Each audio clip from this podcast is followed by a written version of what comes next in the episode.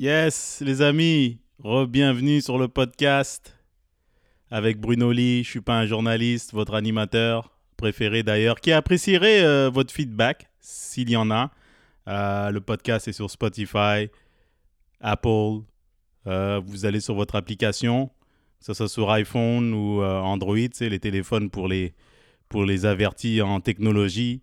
Hein, les Samsung, les, les, je ne sais quoi, là, les téléphones qui sont gros comme une télévision écran plasma à 36 pouces de 2002.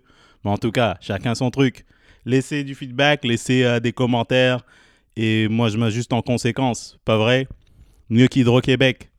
Ah, bienvenue au 39e épisode de Je suis pas un journaliste. Et mes amis, toutes bonnes choses viennent à ceux qui patientent. Et ça fait longtemps que j'attends d'avoir cet invité euh, sur mon podcast. C'est euh, un bonhomme que je respecte beaucoup, que j'ai beaucoup côtoyé à travers mon parcours en humour. Euh, c'est un humoriste, un auteur, l'un des propriétaires du Bordel Comedy Club. Mesdames et messieurs, Charles Deschamps. Hey, Chuck, what up, man? Ça va bien? Salut, beau Bruno, comment tu vas? Ça va super bien, mon gars. Je suis euh, content de te revoir. Ça fait un bail, ça doit faire au moins huit mois, pour être honnête. facilement, peut-être même un an, là. Sérieux qu'on a ça. Regarde, t'as de la barbe maintenant. Avant, quand je t'avais vu, t'avais la peau bien lisse, mec, comme dans les pubs de Crest. là, t'as as fait du parcours, t'as fait du chemin, mon gars. On ah, dirait, je une barbe et des cheveux trop longs. Là. là, on dirait un bonhomme des forces spéciales qui se cache dans le bois. Un mec? Fait que, voilà, man, je tenais à te parler pour, euh, de un, savoir comment tu vas. Hein? Honnêtement, je vais bien, mais j'ai hâte que ça finisse. Ça n'a plus de sens, ça.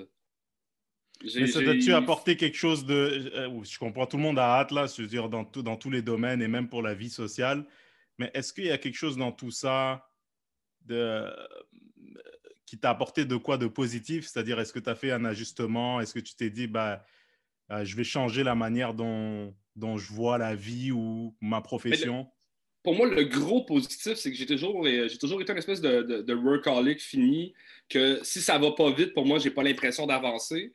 Mm-hmm. Puis, euh, je faisais pas attention à ma santé mentale, à ma santé physique, parce que j'étais toujours dans le rush. Il faut, faut amener des projets, je veux faire le plus de choses possible. Puis là, de, vivre cette pandémie-là, puis de faire comme aïe, aïe, tu sais, j'ai rien fait pendant un an.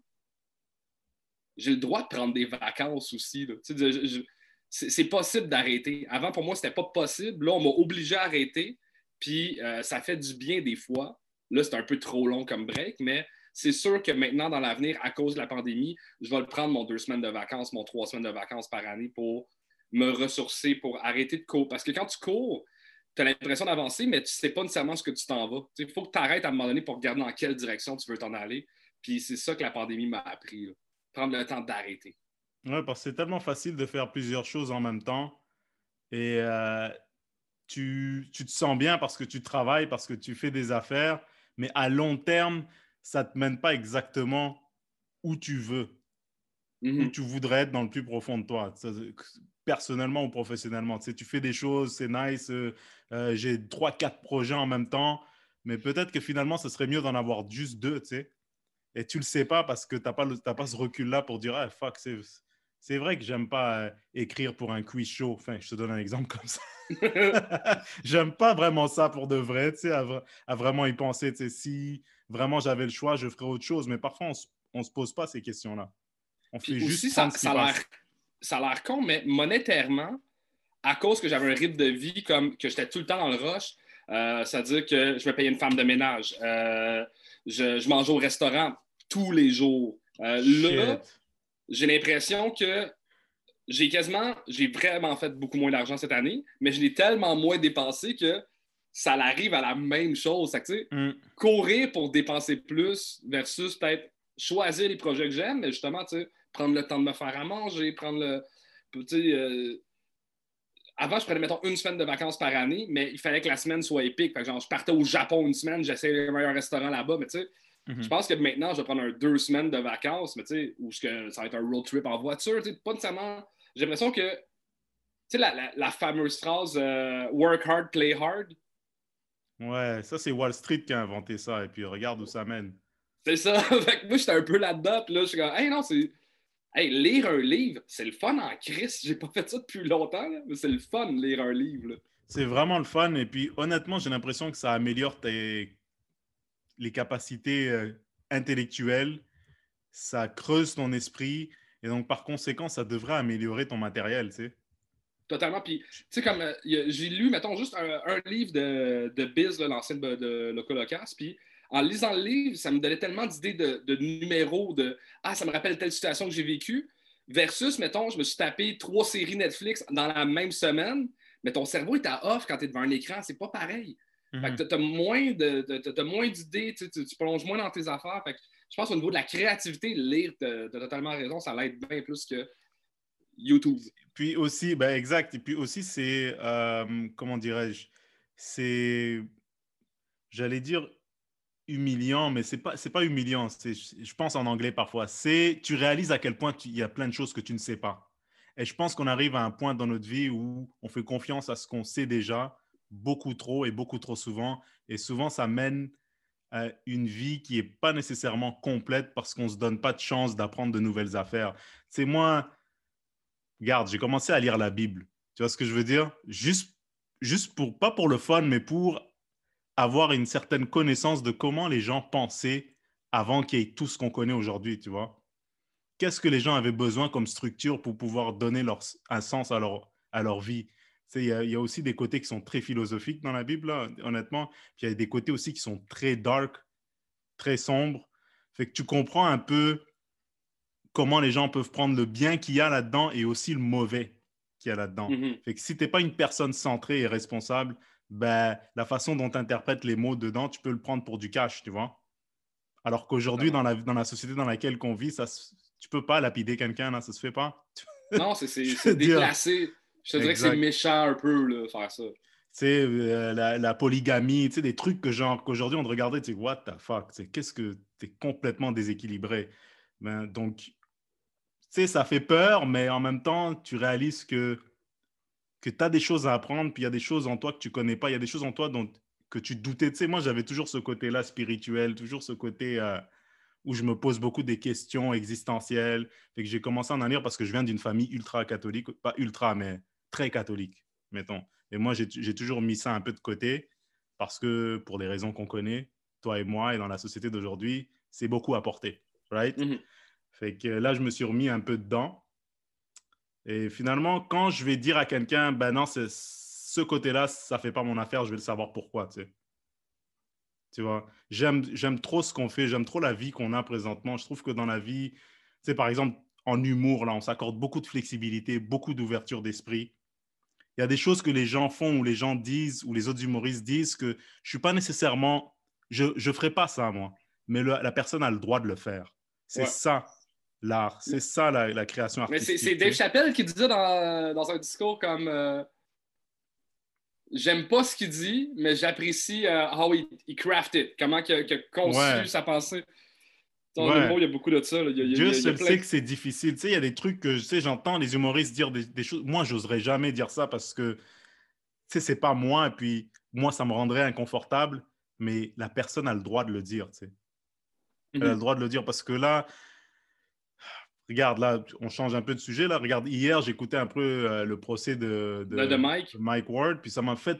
J'ai vraiment pensé deux secondes. Je me suis dit, si jamais le jugement va contre lui, qu'est-ce qui va arriver aux autres Tu vois?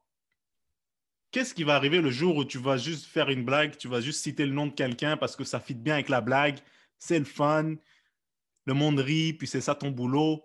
Ah, mais pour moi, même si Mike gagne le, le gagne, il a, déjà perdu parce que, mettons, moi, je suis un gars qui aime aller dans l'humour noir, puis je me censure moi-même suite à ce que Mike a vécu parce que c'est pas genre, il était en cours, puis finalement, hey, la liberté d'expression a raison tout le temps. C'est, il était en cours, il a perdu, il était en cours. Tu sais, c'est, je suis pas game de vivre ça. C'est même pas le 32 000 qui me fait peur, c'est le 800 000 d'avocat, puis deux ans de dépression. C'est, ça qui hmm. me fait peur. Là. Ouais, on y pense. À long terme, ça doit gruger, puis tu dois te remettre en question. Puis ben, finalement, je vais faire un humour un peu moins. Mais je trouverais ça dommage. Parce qu'on devrait être qui on est. Parce honnêtement, à long terme, je pense que ça rend insatisfait. moi, moi qui aime beaucoup l'humour noir, je me pose un million de questions justement sur. Euh, euh, il y, a beaucoup de, gens qui commencent à chialer quand ça, ça se dit pas, ça, ça...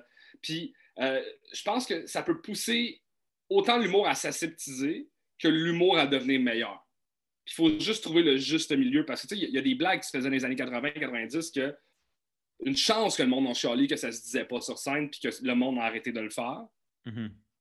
Mais là, c'est ça. C'est des fois, j'ai peur que je les... ça l'aseptise l'humour, mais en même temps, l'humour vient de plus grande qualité. Tu sais, comme Mike, quand il a commencé sa carrière, il faisait des jokes de fourrer des chèvres. Tu regardes Mike aujourd'hui, c'est un beaucoup un meilleur humoriste. C'est devenu un grand artiste qui a commencé avec des jokes de fourrer des chèvres. Là. Mm-hmm. Il faut une évolution dans l'art, puis Mike, c'est pas, il a réussi à pas censurer, puis, euh, mais j'ai peur que. Il y a une belle voie pour que l'humour s'améliore, mais il y, a, il y, a, un côté dangereux qui s'aseptise un peu, puis que ça devient un peu de l'humour beige un peu partout. Là. Ouais, j'ai aussi. Moi, je crains aussi qu'il y ait des jeunes humoristes qui fassent le choix conscient de ne pas aller dans cette direction, alors que c'est dans la direction qu'il évite qui serait le mieux pour, pour son potentiel. Mm-hmm. Parce que son cerveau est de même, parce que son expérience de vie est de même et parce qu'il sait écrire d'une manière adaptée à sa personnalité. Mais en fait, ce qu'il fait, c'est qu'il ou elle choisissent de modifier de faire une sorte de représentation de ce qu'il devrait être sur scène ou à la télé. T'imagines faire ça à long terme, ça, doit, être, euh, ça doit être épuisant. Fait moi, je crains, je crains ça beaucoup parce que effectivement, comme tu viens de le dire, il s'est rendu en Cour suprême. Ça, c'est comme se rendre en finale du Super Bowl puis perdre.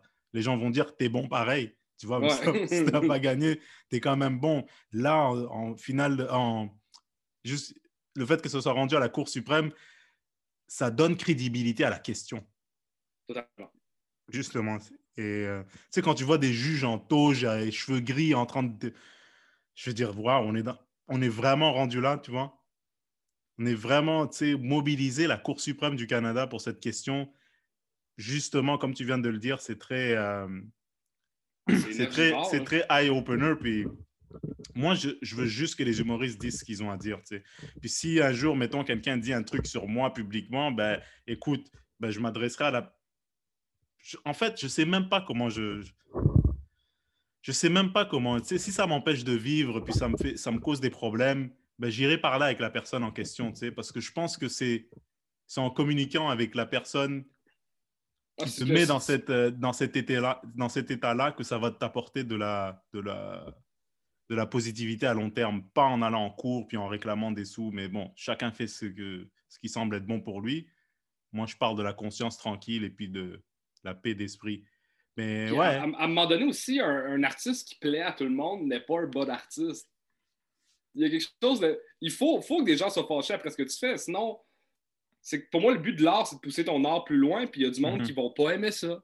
Puis si, tu fais quelque chose qui Tu sais, il y a, y a, Pierre-Yves Desbarrais qui a dit ça d'entrevue euh, dans le podcast à Tavalavac, c'était vraiment le fun. Il disait Maxime Landry est un meilleur artiste que Kurt Cobain techniquement parlant. C'était super intéressant comme, euh, comme idée, mais je pense que justement, un, un, artiste qui veut marquer une génération, il faut qu'il marque sa propre génération. Fait qu'il faut qu'il fasse de quoi de différent, de quoi de différent choque. Si, si on refuse maintenant que l'art choque, on a un problème. Mm-hmm. Mais est-ce que tu penses que, mettons, c'est moi au Québec, j'y suis depuis 20 ans. Mais toi, depuis que tu toi, es né ici, tu as grandi ici, tu as vu l'évolution de l'humour au Québec? Parce que tu consommes ça depuis longtemps en tant que spectateur, puis après en tant qu'humoriste, tu as eu une autre perspective. Mais est-ce que tu sens que euh, le public québécois, en fait, il s'est divisé en plusieurs niches, plusieurs préférences? Euh, il y, a beaucoup de, niches, mais il y a comme une espèce de. Je ne sais pas si c'est moi qui, qui, qui, à cause que je rentre plus dans le milieu, que je le remarque plus, mais tu sais, j'enseignais à l'école de l'humour. Puis je trouve que de plus en plus, il y a du monde qui veut être humoriste pour être connu, puis pas pour l'art de l'humour. Tu sais, mm. j'enseignais à du monde à l'école, ils sont comme Ah non, non, moi, je veux pas faire du stand-up. Je suis comme, t'es à l'école de l'humour, Carlis, tu sais, comme qu'est-ce comme, ben, j'aimerais ça jouer dans Like Moi, j'aimerais ça être euh, à faire des chroniques dans des talk shows. Moi, aller, aller en tournée, ça m'intéresse pas. Puis je suis comme, c'est qu'il y, a beaucoup de monde qui se font fuser dans les écoles de théâtre, qui, font, euh, qui ont des backgrounds d'impro, qui ne savent pas trop où aller dans la vie, qui sont comme Hey, je vais, devenir humoriste. mais qui, font de la scène quasiment en attendant d'avoir leur choix à TV. ça, moi, ça vient me chercher. Je suis un passionné de, stand-up puis de voir du monde qui n'ont aucun respect pour cet art-là, qui gobe une partie du, euh, dire, du PIB mm-hmm. De, qu'un humoriste pourrait peut-être réussir à gagner dans sa vie. Ça, vient me chercher, ça me gosse. Je...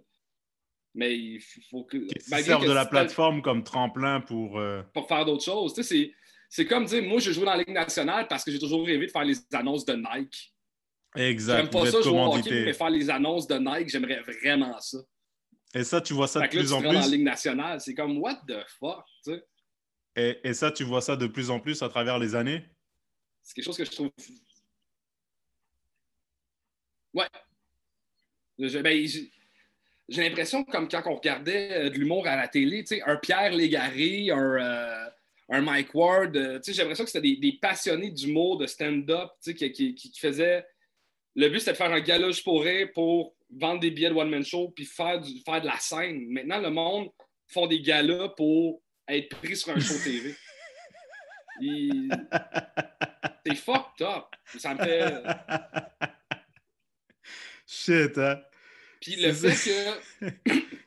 je place mes pions, c'est un jeu, puis je place mes pions, tu sais, en espérant que. c'est carrément ça. Puis le, fait qu'il y a de plus en plus de monde qui veulent être connus et non être humoristes fait que eux, vu qu'ils veulent plaire à un plus grand nombre de publics possible, c'est pas la qualité de leur art, c'est de plaire au maximum de gens possible. Ils font, eux, ils font de l'humour un peu plus aseptisé, un peu plus grand public. Fait que l'offre de l'humour beige grossit, puis l'offre de l'humour niché diminue.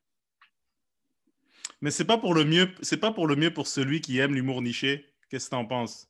C'est pas mieux pour celui qui aime l'humour. Les gens viennent te voir parce qu'ils veulent venir te voir. Ils sont engagés envers ce que tu leur offres plutôt que d'être, euh, je sais pas moi, d'être euh, d'être plugué parmi euh, parmi la masse, mettons. c'est que je pense à la télé. On, on, parle d'humour niché là. Yannick de Martineau, en ce moment, il écrit des concepts de jeux vidéo là. Il n'est pas dans une maison, euh, il n'est même pas dans la grosseur de maison du cabanon à Martin Matt. C'est, pour moi, c'est, un, mhm. génie de l'humour, ce gars-là. Mais tu sais, il a une grosse. Il a sa niche à lui, il a son fanbase à lui, mais tu sais, est-ce que c'est. Est-ce que c'est, c'est un des plus gros? Fait qu'imagine les plus petites niches. Mhm. Comment que eux ils réussissent à, gagner bien leur vie et avoir une belle carrière. sais. Ouais. C'est, euh, c'est, le fun qu'il y ait une niche d'humoriste puis consommer, mettons, aller aux Zoufest qui vont avoir 14 styles d'humour différents, mais sur les 14 styles d'humour différents que t'aimes, il y en a peut-être deux ou trois qui gagnent leur vie avec ça. Mais ça, c'est quoi? C'est un mix de quoi? C'est parce que la niche n'est pas assez grande ou la personne n'est pas assez compétente? On n'arrête pas de dire qu'au Québec, on aime l'humour, mais on n'aime pas l'humour au Québec. On aime les humoristes, on aime les vedettes. Hmm. Des, des gros fans de stand-up puis d'humour, il n'y en a pas tant que ça. Tu regardes Monsieur, Madame, tout le monde, tu dis nomme-moi cinq humoristes. Ils vont Lise Dion, Jean-Michel Anctil, Martin Matt, Louis-José Houd, puis peut-être Catherine Levac. Tu sais. Le reste, c'est des newbies. C'est de la relève. Tu sais. Ils n'achètent pas un billet à 20$ pour aller voir de la relève. Tu sais, le, le, trois quarts du monde, quand, tu sais, le, je pense que la stat, c'est que la population moyenne achète 2,2 billets de show du mot par année. OK. Fait que, quand ils achètent un billet, c'est il y a un gros pourcentage de cet achat-là. C'est un peu quasiment pour se vanter à leurs amis et à leur famille. Hey, j'ai été voir le show de. Qui qui m'a dit ça? J'ai entendu ça, que quelqu'un appelle des... achète des billets pour se vanter au bureau. Mais c'est peut-être moi dans une autre discussion avec ça. Peut-être toi dans une autre discussion ou, euh, Michel Grenier ou en tout cas. Ben, j'ai eu cette discussion-là avec Michel Grenier, puis parce qu'il paraît que c'est très rare que le monde. Il y a juste les gros, gros fans qui vont aller voir le deuxième puis le troisième one-man show d'un artiste qui aime. Le monde normal, ils veulent juste dire qu'ils l'ont déjà vu, lui, en show. C'est comme ah quand tu achètes une BMW, tu regardes ma voiture. Ouais, c'est un statut social, mettons. C'est un statut social. Tu sais, faire partie de la gang. En Martin Matt a vendu 400 000 billets. Moi aussi, je l'ai vu son show. Faut mal même ça. Tu sais. ils, ils, prennent pas le risque d'aller voir une Michel Desrochers, une Maud Landry, tu sais, ou, euh, ou toi ou moi. Tu sais, faut que tu sois un geek du mot pour. Puis, puis man, à un moment donné, j'ai fait un podcast avec Louis-José Houd les frais de billetterie pour son billet étaient le prix de mon billet à moi. Arrête tes conneries. Je te jure, c'était ma première heure. Genre, je le faisais au Théâtre Sainte-Catherine, j'avais mis les billets de 12 piastres. Ça, c'était les frais de billetterie du show à Louis-José. Lui, il en vend 300 000, je l'ai vendu 1000. Tu sais, Puis je suis le. Au niveau du tarif, j'étais un bon tarif comparé à lui. Là. Mais, penses-tu qu'il y aurait, genre, mettons, je te coupe, excuse-moi. Euh... Vas-y, continue, continue ce que tu, ce que tu disais. Ben c'est ça, c'est vraiment les gros geeks d'humour qui vont aller voir des shows d'humoristes plus nichés. Est-ce que ces geeks-là sont répartis à travers le Québec? C'est-à-dire, est-ce que tu vois un modèle où un, un jeune humoriste, il se dit, ben moi, je ne je vais pas plaire à la masse, je sais que mon truc, c'est niché, mais je vais vendre des billets dans des salles de 80 à 200 personnes et je vais faire mon show quelques fois par mois. Est-ce que tu penses que ça, c'est un plan d'affaires qui est réaliste en, ben, ce moment? C'est un plan d'affaires qui est réaliste. Mettons, je pense que le meilleur exemple dans ce style-là, c'est, mettons, un Joe Allen. Mm-hmm. Mais ce qui est fucked up, encore une fois, dans le milieu de l'humour, puis là, je suis très chialeux parce que j'ai juste à faire chialeux, c'est que Joe Allen, il est obligé de sortir un podcast une fois par semaine avec du contenu pour ses Patreons pour juste entretenir cette niche-là pour faire son travail d'humoriste. Mm-hmm. Il n'est pas juste humoriste, c'est un animateur de podcast qui vend des billets pour son show. Mm-hmm. Tu sais, comme, combien t'en connais de sculpteurs qui sont actifs sur TikTok? Zéro. Dans les autres arts, ça, ne se voit pas. Pourquoi humoriste, c'est le seul art que tu es obligé de faire d'autres shit pour faire ton art? Ouais je comprends qu'il y a des comédiens qui font de la pub, je comprends qu'il y a, d'autres mondes qui ont des sidelines, mais un humoriste, pour être un humoriste accompli, tu es obligé de faire d'autres shit que de la scène. Il y, a, mettons, il y a deux exceptions au Québec, genre Simon Gouache, Simon Leblanc, qui mhm. font vraiment que du stand-up, mais le reste, tu regardes même euh, Bill Burr, un podcast, euh, Mark Maron, un podcast qui avait une série TV, Louis C.K. avait une série TV, Joe Rogan, et j'en passe. Joe, Joe Rogan. Des humoristes qui font que de l'humour, il y en a moins que des sculpteurs qui font juste de la sculpture ou que des peintres qui font juste de la peinture. C'est fucked up. C'est fucked up, mais en même temps, il n'y a pas un côté positif dans tout ça où justement c'est bien d'avoir un, une avenue où tu peux faire autre chose que du stand-up, juste te libérer créativement, socialiser. Par exemple, je prends le truc d'un podcast là, ça nous permet de socialiser. Tu vois, mm-hmm. on pourrait pas jaser comme ça 45 minutes. Euh, euh, avant un show ou après un show, tu sais, tu me dirais j'ai des choses à faire, euh, je vais fumer une clope ou je vais voir. Non, mais tu sais, ça offre une autre dimension à tes aptitudes communicatives. Mais en fait, moi, je, je me plains pas de. Tu sais, comme humoriste, je suis heureux de euh, avoir cette possibilité-là d'écrire pour la télé. Tu sais, je trouve ça le fun, faire ça. Je trouve ça le fun d'écrire pour d'autres humoristes. Je trouve ça le fun de faire des podcasts. Je trouve ça le fun de trouver des concepts vidéo. J'adore ce côté-là de ma job. Je suis pas en train de dire que c'est négatif au métier. Je dis juste qu'il y a une absurdité là-dedans qu'il y a du monde qui ne veulent même pas faire la scène, qui veulent juste faire toutes les autres petites affaires à côté. Tu sais, qui veulent. Euh, tu te demandes des objectifs à des humoristes, des fois, des, open micers, ça fait un an, deux ans, trois ans font ça. C'est comme, OK, c'est quoi ton objectif en humour? Ben, j'aimerais ça aller à sous-écoute. Je suis comme, c'est pas un objectif du mot, ça. Mais tu peux même pas planifier ça. Tu peux pas planifier une carrière en disant je vais aller à sous-écoute ou je vais faire like moi. Ça se peut que like moi soit cancellé dans ah euh, le, temps que tu y arrives. Je veux dire, c'est une vision tellement genre étroite et ça t'offre pas beaucoup de potentiel pour explorer autre chose, c'est qui te rendrait plus euh, satisfait. Ça, je trouve ça c'est tellement genre, je veux, je veux ce petit point-là sur un mur avec plein de petits grains. Je veux celui-là, celui-là. Mais tu fais quoi quand tu t'approches et il est plus là? Tu vois? Ben, tu sais, ils vont avoir le prochain sous-écoute, comme tu sais, euh, on a tous rêvé de, de, faire en route, mais là, en route est devenu euh, mon prochain, le, prochain stand-up. Tu sais, comme. Mm-hmm. Mais moi, j'ai des problèmes avec ça. J'ai vraiment. Avec le prochain stand-up Un peu quand même. Raconte! Que... Je vais te dire comment je l'ai vécu de l'intérieur. Ben, et j'ai oublié que tu l'as vécu, là, mais parce que je pense Tu vois la grande visibilité que ça m'a donné. non, c'est pas, pas nécessairement ça. C'est que j'ai réalisé que pour l'humoriste en tant que tel, qui est fan, qui, est, qui, qui, qui veut vraiment s'améliorer en humour et faire de l'humour, euh, ça peut être euh, cool de faire ça, mais en même temps, ça peut être genre je te donne un exemple. Cet été, avant de faire euh, mon apparition euh, juste pour rire sur le show d'Eddie King, on m'a demandé si j'avais fait mon numéro ailleurs, genre prochain stand-up ou ailleurs pour, pour, pour l'un des réseaux de Juste pour rire. Fait que si je l'avais fait au prochain stand-up, mon numéro, j'aurais pas pu faire le, le show d'Eddie King. Tu comprends ce que je veux dire? Je comprends, mais tu es supposé avoir plus que deux numéros dans ta poche. Oui, mais imagine le plutôt le, le, la nouvelle personne, je veux dire, la nouvelle, le nouveau humoriste, c'était obligé de filer ton matériel à la télé rapidos. Et moi, et ça n'encourage pas les gens à prendre leur temps, justement. Tu comprends? Euh... mettons, tu as trois numéros ou tu as deux numéros qui sont prêts pour la télé.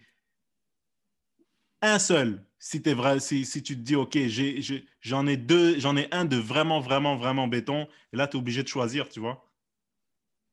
Tu, comprends ce que je veux dire? Il y, a plusieurs personnes qui ont le même point que toi, puis je suis d'accord que c'est poche de brûler des numéros, mais en même temps, il faut, se dire de quoi? L'humour, ça vieillit mal. Euh, fait je pense qu'un numéro que tu as écrit il y a 4 ans, 5 mhm. ans, il, faut que tu le vends à la télé. Il faut que tu t'en débarrasses parce que faut que tu te pousses toi-même à écrire du nouveau stock. Tu sais, comme le modèle américain, c'est d'écrire un 60 par année ou par un an et demi tu sais, c'est, mettons, un bon 4-5 number là, que tu es supposé de brûler à chaque année, puis il n'y a pas grand monde qui font 4-5 parutions télé par année. Et puis, j'ai, un problème aussi de marier l'humour avec la télévision. Je trouve que c'est, un truc c'est un truc fucked up. C'est comme l'huile et l'eau en même temps. C'est, un concours. Comment tu peux compétitionner contre un, un autre bonhomme ou une autre personne qui n'a pas la même manière de penser que toi, qui n'a pas la même expérience, ni les mêmes objectifs? Tu sais, au 100 mètres, quand tu cours au 100 mètres, bah, Usain Bolt, il t'a clenché, il a gagné, c'est clair. C'est comment ça dans un marathon. Voilà, exact. Je veux c'est ça, j'ai toujours eu du mal avec ça. On dirait qu'il faut, il faut comme accepter l'univers de la, de la télévision et ce que ça implique et te soumettre à ça. C'est de faire sa pute, c'est vraiment ça. Mhm. Mais moi, j'ai été en pleine conscience que j'étais en train de me prostituer. J'ai euh, deux numéros qui ont refusé parce qu'il y a un qui trouvait trop vulgaire, l'autre que je bâchais un peu euh, le concept de l'émission, mais de manière coquine. Puis là, j'étais comme, ben, OK, mais tu sais, c'est ça la télé, c'est eux qui ont le gros bout du bâton, puis je suis en train de me prostituer. Je suis en, train de me prostituer pour essayer de me faire connaître pour plus avoir à faire de la TV. Ouais. ouais. Dans le fond, je fais de la TV pour plus faire de TV. C'est juste non, ça. Non, exactement. Tu sais, moi aussi, euh, euh, tu sais, les annonces, je, suis tanné, là. Je suis vraiment tanné d'auditionner chez nous euh, devant ma caméra et prends-moi dans une annonce, prends-moi dans des. Je veux... Idéalement, je voudrais juste focuser à faire ma job en tant qu'humoriste et faire des choses qui sont reliées à l'humour. Vendre des pâtes à la télé, je veux dire, j'en ai rien à cirer, là. j'en ai, j'en ai, j'en ai rien à cirer, mais je le fais. Pourquoi? Tu espères que quelqu'un va te voir dans une annonce et dire Ah, tu serais bien dans mon, tu sais, dans ton, dans, ton subconscient, j'espère que, ah oui, il est bon quand il tient cette canne de tomate. On va lui faire, euh, lui donner le premier rôle dans euh, la nouvelle version de Like Moi. Mais or, je pense que à long terme, on mettrait beaucoup plus les chances de notre côté à juste faire notre boulot et être vraiment super compétente et être drôle et faire notre propre contenu. C'est faire, pour moi, faire la pub, c'est une, une, manière paresseuse de dire Ah, au cas où je tombe sur un bijou, ben, tout ce que j'aurais à faire, c'est créer un événement Facebook et les gens vont se pointer. Tu sais, c'est un espèce de fantasme que je me mens à moi-même. Ouais, chercher l'espèce de manière facile de, remplir ces salles. Mais je suis en train de vraiment réévaluer ça, tu sais. C'est pas... On en a rien à foutre de toi quand tu fais ça. C'est ta tronche, ta gueule. Et si le client veut qu'un noir vende son produit ou veut qu'un petit vende son produit ou un grand, tu sais, es tellement objectifié que si, tu peux rien contrôler là. Tu en stand-up, tu contrôles tout. Bah, tu contrôles tout. La, personne vient te voir ou elle vient pas te voir, c'est tout. Es tu, tu es en contact avec le consommateur directement, tu sais, surtout avec Internet et les podcasts et tout, tu es en contact direct avec le consommateur. Quand tu fais des annonces, quand tu fais des auditions, ben, il y a 3, 4, 5, 6, 7 personnes. Il faut qu'ils disent oui pour que ta tranche soit vue 12 secondes à la télé. C'est complètement fou, ça. Tu vois, donc c'est ça qui est. Euh, il y a quelque chose aussi que. Moi, je suis même pas sûr que je devrais partir en tournée avec mon show. Il y a, quelque chose de. Moi, demander à quelqu'un de payer 20$, 30$, 15$ pour m'écoutez-moi parler pendant une heure. Il y a une absurdité, je trouve, là-dedans. Mm-hmm. Moi, moi, ce que, mon rêve, là, c'est, je suis chanceux, je peux le vivre, c'est que j'adore jouer dans les soirées d'humour où il y a du monde qui ont payé pour voir de l'humour. Ils n'ont aucune calice d'idée t'es qui. C'est pas nécessairement des fans de toi. Puis là, j'ai l'impression que il faut que tu les battes, il faut que tu te battes pour les convaincre que t'es drôle. Quand c'est tout le monde qui achète des billets pour venir te voir, ils t'aiment déjà. Mm-hmm. Tu es moins en train de te battre. Moi, j'aime. J'aime ça, mon humour, il est quand même dans, dans l'humour noir, dans les malaises. Puis quand je fais mon show, j'ai moins d'adrénaline parce que le boss, ils savent qu'il va avoir ça. Mm-hmm. Fait que ça me. Mm-hmm. je suis comme Ah! J'aime ça fâcher une madame de temps en temps ou un monsieur. J'aime ça que quelqu'un. Tu sais, il y a quelque chose de, très combattant que j'aime dans les, soirées du mot. Que, puis justement, c'est facile aussi de juste, de juste se fier à son public et de rester dans son public. Tu sais, dans ce qu'on fait aussi, il y a du 9 à 5. Hein. Et, je dénigre pas le 9 à 5, c'est juste de dire qu'il y a des gens qui sont habitués à la routine et qui se fient à la routine qui est apportée par la familiarité qui s'est développée entre eux et leur public. Moi, je trouve ça fucked up de, de, de faire, un, de faire un spectacle, un one-man show, et de jamais venir rôder dans les, dans les bars. Je trouve ça fucked up. Je, je, je, la personne a le droit de faire ce qu'il il ou elle veut. J'ai pas son parcours et je suis pas dans sa réalité. Mais je trouve ça quand même fucked up. Tu sais.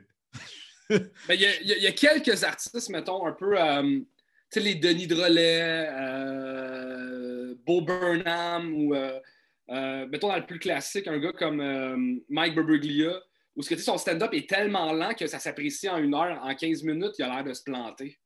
Mm-hmm. Il y a quelques artistes que je peux comprendre qu'eux, ils rodent en salle, mais mettons un Martin Matt qui a loué le Saint-Denis 2 pour lire des pages de texte, ça me fait capoter. Ça, ça... ça, fait capoter. Regarde, il y a, le droit, chacun fait ce qu'il veut, là, il a le droit de le faire, mais je trouve ça ah, Le monde était content, là. Ouais, c'est ça que je dis. Le monde était quasiment content de dire qu'ils ont vu Martin Matt. Mais tu sais, ils hmm. sont en amour avec Martin Matt. Il, il fait n'importe quoi. Ils trouvent ça drôle, les gens. Là. Tu sais, il peut se le permettre. Et combien ils ont payé par, curiosité? Tu, sais? Ah, je sais pas, je sais pas c'était combien, mais c'était sûrement plus que mon billet de show à moi. Là. Ça doit être, je sais pas, ben, 20$, 30$, 40$, je sais pas. Pour aller voir une lecture de texte. C'est fou quand tu y penses. Hein. C'est fucked up, là. C'est. Euh, mais en même temps, j'essaie de mettre à la place, c'est impossible. sais. Chacun prend ses décisions par rapport aux circonstances dans lesquelles il ou elle évolue. Mais moi, Bruno, en, dans mes souliers en ce moment, je pense que mon parcours a fait en sorte que ben, si, je veux sortir, si je sors un show, il faut que j'aille trois, quatre fois par semaine dans un ah bar, peu importe. Le rodé, ça fait partie du gym. Tu sais, le gars de UFC, il va jamais dans son gym, mais il, il arrive au, au combat. C'est pour moi, c'est la même chose. Tu n'es pas préparé, tu n'es pas averti, tu pas. Et ça, tu le vois un peu à la télé quand euh, quelqu'un euh, fait, trop de la, fait trop de télé et pas assez de scène. Ouais. C'est plus joué que ressenti. Ou, euh. Moi, j'ai fait un calcul mathématique dans ma tête qui m'a fait de la peine.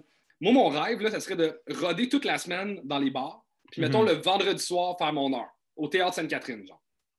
Ça, là, pour les cinq prochaines années de ma vie, je serais heureux, OK? Puis là, je faisais le calcul de louer le Théâtre Sainte-Catherine, mettons, c'est 500$. Genre mes billets 15$. 100 euh, billets fois 15 pièces 1500, il me reste 1000 pièces dans mes poches. Fait que je ferais 52 000 par année à faire ça. OK. Mais là, 100 euh, billets par semaine, c'est 5000 personnes par année. Si je fais ça pendant 4 ans, c'est 20 000 billets que j'ai vendus. C'est mhm. un centre belle à Dieu du temps. Pour moi, être heureux pendant 4 ans. C'est sûr Moi, pour être heureux pendant 4 ans, c'est un centre belle Dieu. Je comprends. Mais c'est sûr que si tu regardes, si tu te compares à Jay Dutombe, qui a un autre parcours, puis un autre, une autre personne tout court, c'est sûr que c'est sûr qu'il y a une différence à ce niveau-là, au niveau des billets. Mais pour toi, pour ton parcours personnel à toi, je trouve que si c'est ça que tu veux, parce que ce parcours-là serait parfait avec la vision de l'humour dont tu viens de me décrire il y a une demi-heure.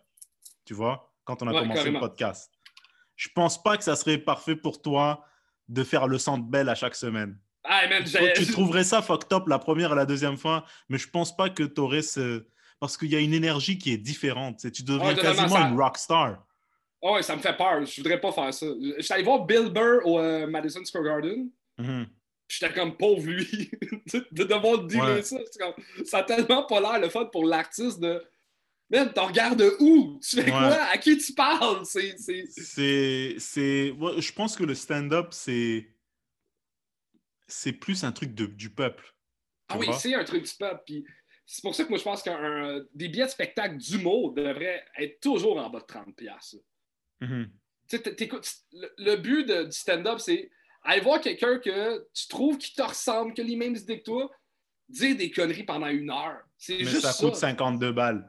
52 balles, plus la gardienne, plus le stationnement, plus C'est ça.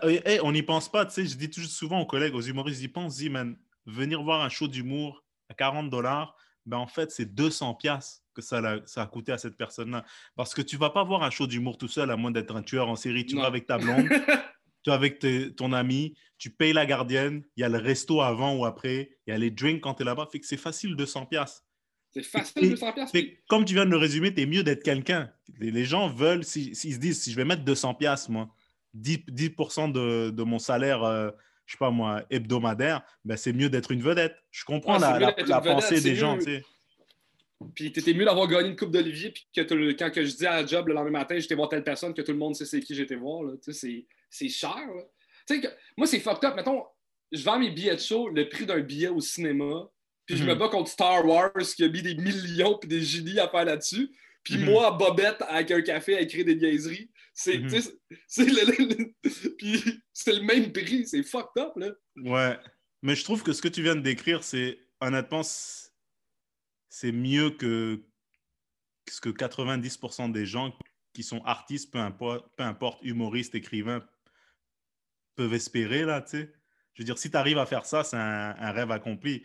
Et, et, moi aussi, j'y pensais, c'est drôle que tu dis ça, je pensais aussi un peu à, vu que la francophonie est plus grande que le Québec, tu sais, il y a la France aussi, tu sais, il y a les...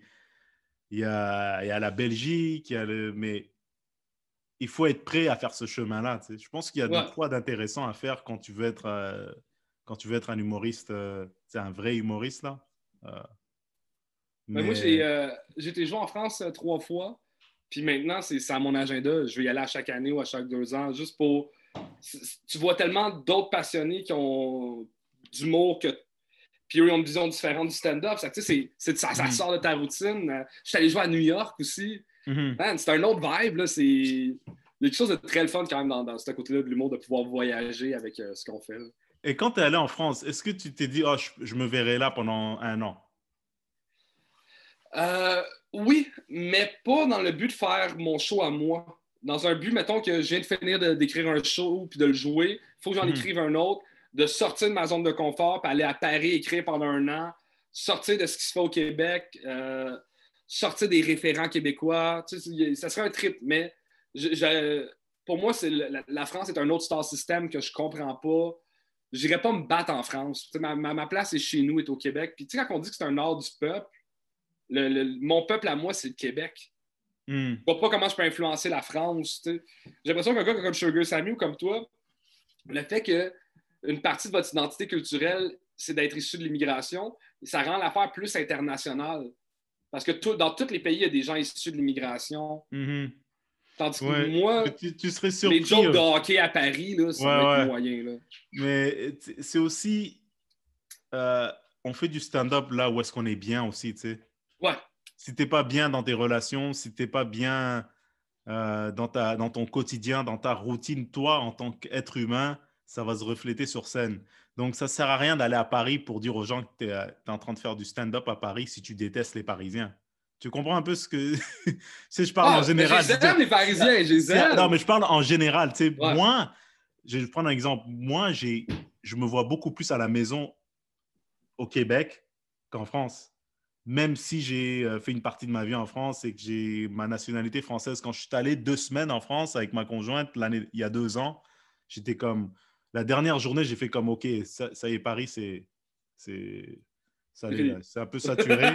et on, on, s'est tiré de là comme des réfugiés à 5 heures du matin. Là. On a pris le premier métro. On s'est dit, dès qu'on arrive à l'aéroport, on est safe. Parce que, tu sais, à Paris, il y a toujours des petits conflits, des petits. Euh, tu es toujours sur le, en train de regarder à gauche, à droite, voir s'il n'y a pas quelqu'un derrière toi qui prend ton sac. Tu vois, Ah, moi, je m'attendais à super en sécurité, mais en même temps, je suis tellement naïf et candide que je me fais. Ouais, Paris, c'est autre chose. C'est pas nécessairement comme ça partout en France, mais à Paris, c'est vraiment le point chaud, tu vois.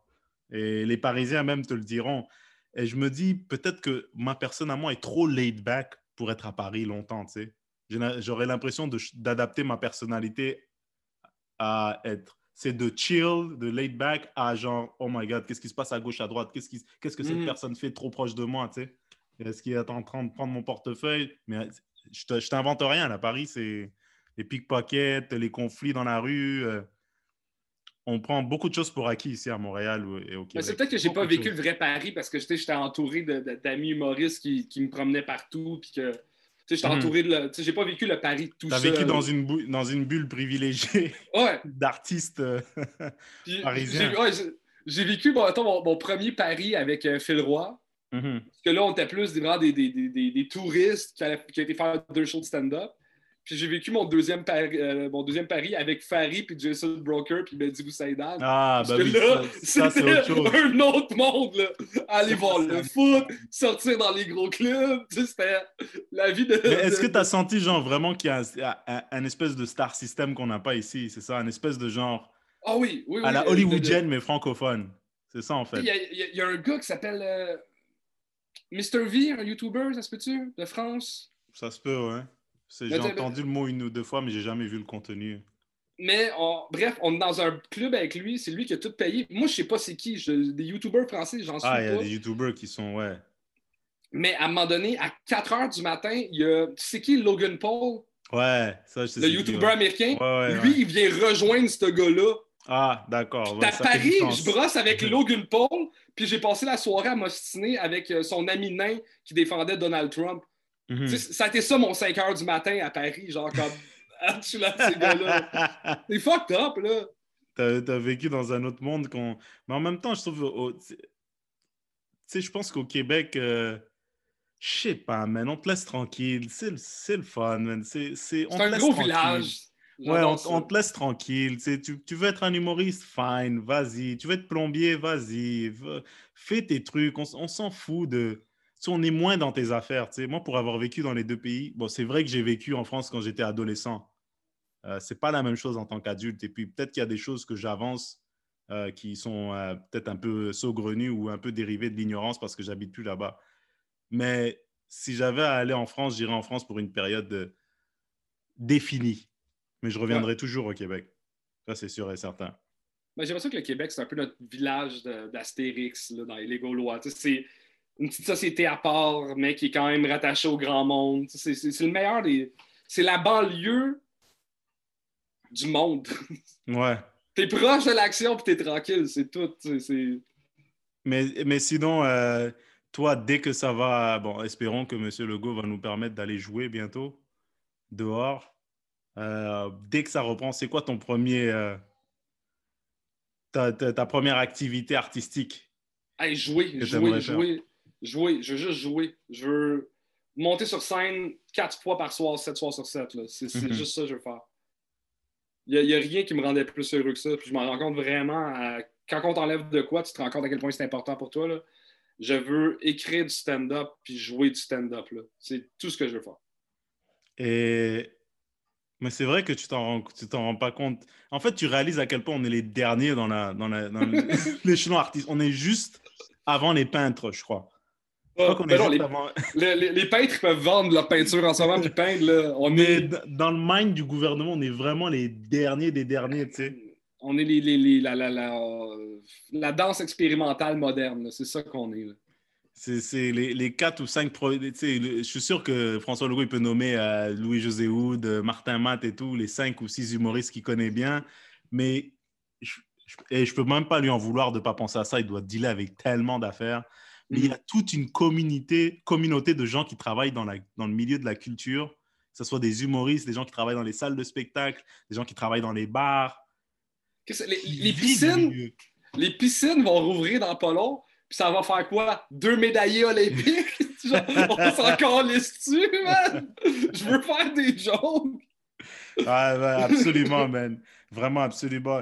sinon, est-ce que... Euh, est-ce que tu penses que les salles vont venir, les bars vont venir, mettons terminal bordel? Tu penses que est-ce que tu es optimiste à l'égard de ça? Mais avril, mai, juin, les petites salles avec des plexiglas puis de 2 mètres de distance. Je pense plus octobre, novembre, euh, les grandes salles avec plus de distanciation euh, nulle part. Hmm. C'est ce que j'espère.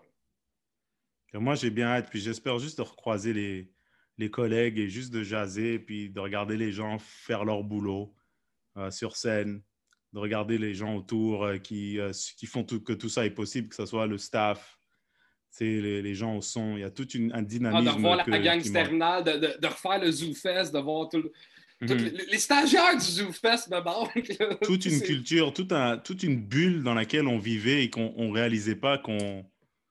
Les techs de son, les bookers, tout le monde. C'est pas tout. Exactement, exactement, Charles. En tout cas, ça m'a fait plaisir, même de jazzer pendant, pendant une heure quasiment de prendre des nouvelles, d'avoir cette, euh, cette, conversation approfondie sur... Si j'ai le goût de parler d'humour, t'es le go-to guy, man. ça, c'est sûr et certain. Mais euh, écoute, mon vieux, j'espère qu'on se reverra très bientôt et non en 2022. on, avant ça. On se croise les doigts pour, les doigts pour le mois d'avril au plus tard. Mais mon vieux, garde le sourire et puis euh, je te fais savoir quand cet épisode va sortir, mon vieux. Parfait. Allez, ciao, merci beaucoup, man. Bye, Bruno. Allez, ciao, ciao.